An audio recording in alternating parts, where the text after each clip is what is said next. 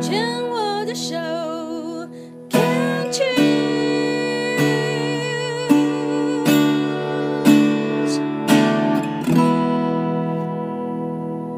欢迎继续收听黛比的生命花园病虫害防治第二段，要继续跟文燕聊一聊哦。这个文燕非常的年轻，在三年前三十五岁的时候呢，呃，因为诶你是左边的这个属膝还是右边呐、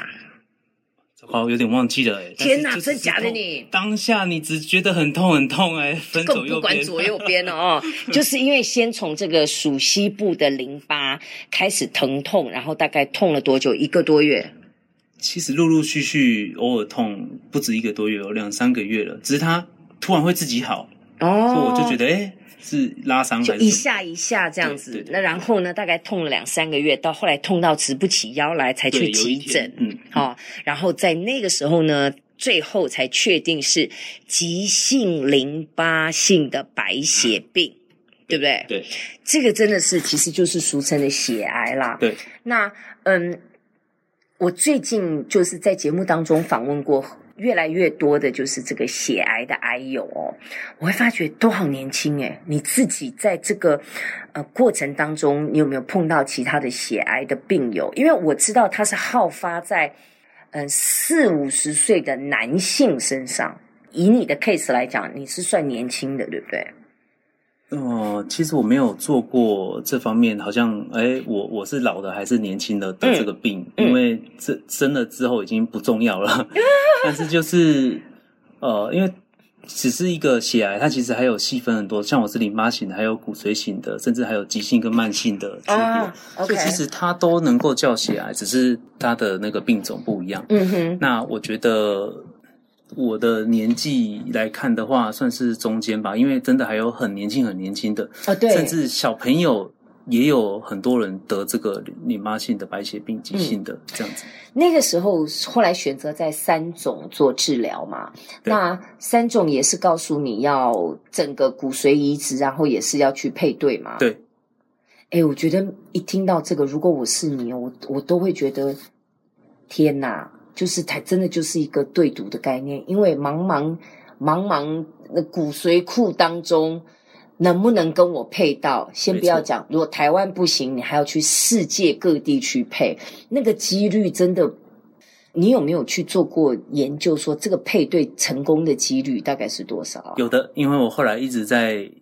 例行推广这件事情，然后也受邀了慈济几次去分享我过去受受水者的经验哦。是因为对呃，现在台湾最大的应该就是就是还是只有慈自慈慈己济就只有慈济在做这件事情。是那当然，慈济在外面很多评价不一，可是我自己的接触来讲的话，我发现真的是他们是真的有在做事，并且是做对的事情。嗯嗯嗯那在这个几率上而言的话，目前台湾大概有四十几万笔的骨髓资料库在里头，嗯可是我据我所知，能够捐的应该在大概好像三四百万还是五六百万，所以那个几率我觉得算是还是偏低的。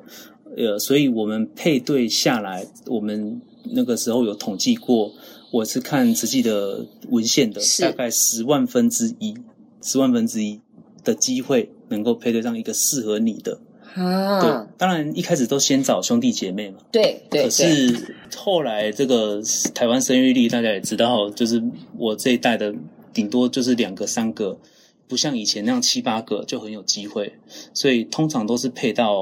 陌生人比较多。诶，那我我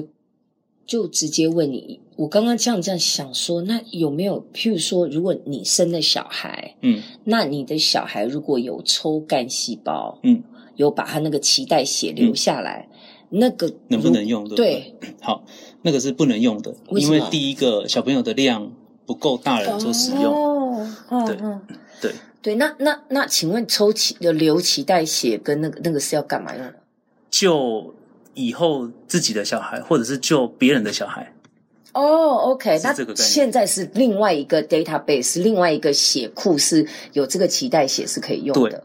我有听过其他的血癌的癌友，真的是就是运气很好，他是配对成功了，嗯找到那个人了啊，那个人不捐，对，就是他的那个脊髓的那个资料库里面有这么多笔，但是你找到配对了，你还要去找到当事人，然后当事他还要人愿意对他还要愿意，你那个成功率才有，对不对，没错，没错，几率已经低了，然后还要看对方怎么样。有时候也不是说他不愿意，有时候可能他体况改变了，哦，因为可能他五六年后、十年后才配对上，或者是女生她可能现在正在怀孕，也不那行，你也不能捐。对，哦所以其实很讲究缘分的。那你那个时候后来开始就在等待骨髓的配对嗯的这个过程，跟我们讲一下吧。好，呃，我觉得那一段比较像是前面路一直很黑暗，你知道好像有一个灯塔在前面嗯是可以救你的，是，那但是你不知道这个灯塔在哪里，还你会不会找得到？嗯那当然，我们边治疗边寻求配对嘛，然后在实际的师兄姐的帮忙，然后在医生的筛选的情况下，我后来有一位，呃，当然那个个资不能公开，嗯所以我我实际也没有告诉我，我只知道是一个四十几岁的大哥这样子。嗯，那他后来也愿意捐给我，那我后来也有用他的这个造血干细胞来嗯让我的做移骨髓移植，然后有重生这样子。哇，对，所以那个时候在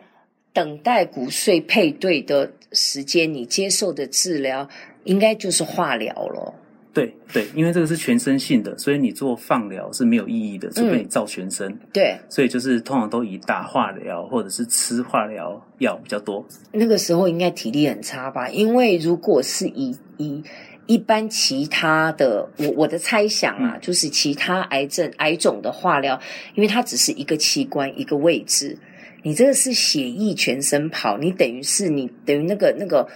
化学药剂，就是也是在全这样讲是对的吗？会不会？嗯其实每一个癌症都有它不舒服、痛苦的地方。嗯嗯嗯，那因为只要你是化疗药，它就是全身性的，啊，对了，对，嗯它是全身。而且就算我的癌症，假设我是肝癌好了，假设。那也不会，通常也不会只有在肝，它可能会流窜到其他的地对方。对所以癌症化疗的药物也是因为这样子，希望你透过淋巴或者血液的循环，帮你带到各处去杀掉那个癌细胞。嗯这样、哼，嗯哼，那呃，后来做骨髓移植，你也有待在所谓的无菌室里诶面对吗啊，移植房啊，对啊，，对，那个要待多久？好像是待待一个月， 那我待待不到一个月，我待三个礼拜，算是有在这个进度上这样子，大概三个礼拜左右是在进度上。哎，你觉得哈、你自己从你说发现并没有呃症状没有那么的明显，它你只是痛而已，而且只是熟悉的、时不时的这样痛，嗯然后到你后来你说在无菌室呃人家要待一个月，你可能三个礼拜，跟你持续的运动规律的运动习惯有没有相关联？有没有影响？你觉得？当然，你作息正常、多运动、饮食健康，我觉得这个一定有影响。嗯可是我觉得整个离癌的过程，在拼的并不是这些，好像你吃健康一点，然后就怎么样就好。我觉得心理的素质是在这里面最需要锻炼的，嗯也就是你如何在身体很不舒服的时候，你很绝望、很黑暗的时候，怎么样还让自己觉得说。好，那我要继续下去，而不是说算了算了，死一死好了。很容易呢非，常真的就非一常念之间欸非常呢。如果没有生小孩，我真的，或者是我自己单身一个人，我真的觉得我走不了那么远。是哦，所以你刚刚讲的那个心理素质的训练，嗯，这个时候可能得要感谢老婆，感谢女儿，还好有他们的存在，好像让你，嗯，有了那么一丝的希有一望，个动力嗯跟一点动力，跟坚持下去没。错，那你是怎么样的训练自己？你就是光想着他们吗？还是你是怎么样？你有没有做什么动作，做什么事情，让自己能够继续下去？呃，因为我在生病之前都有在做生意，那做生意的时候很多也会遇到挫折，所以我们也很常讲一些成功学的东西，是，那是一些态度面啊、积极面。那嗯然而在生了病了之后，就会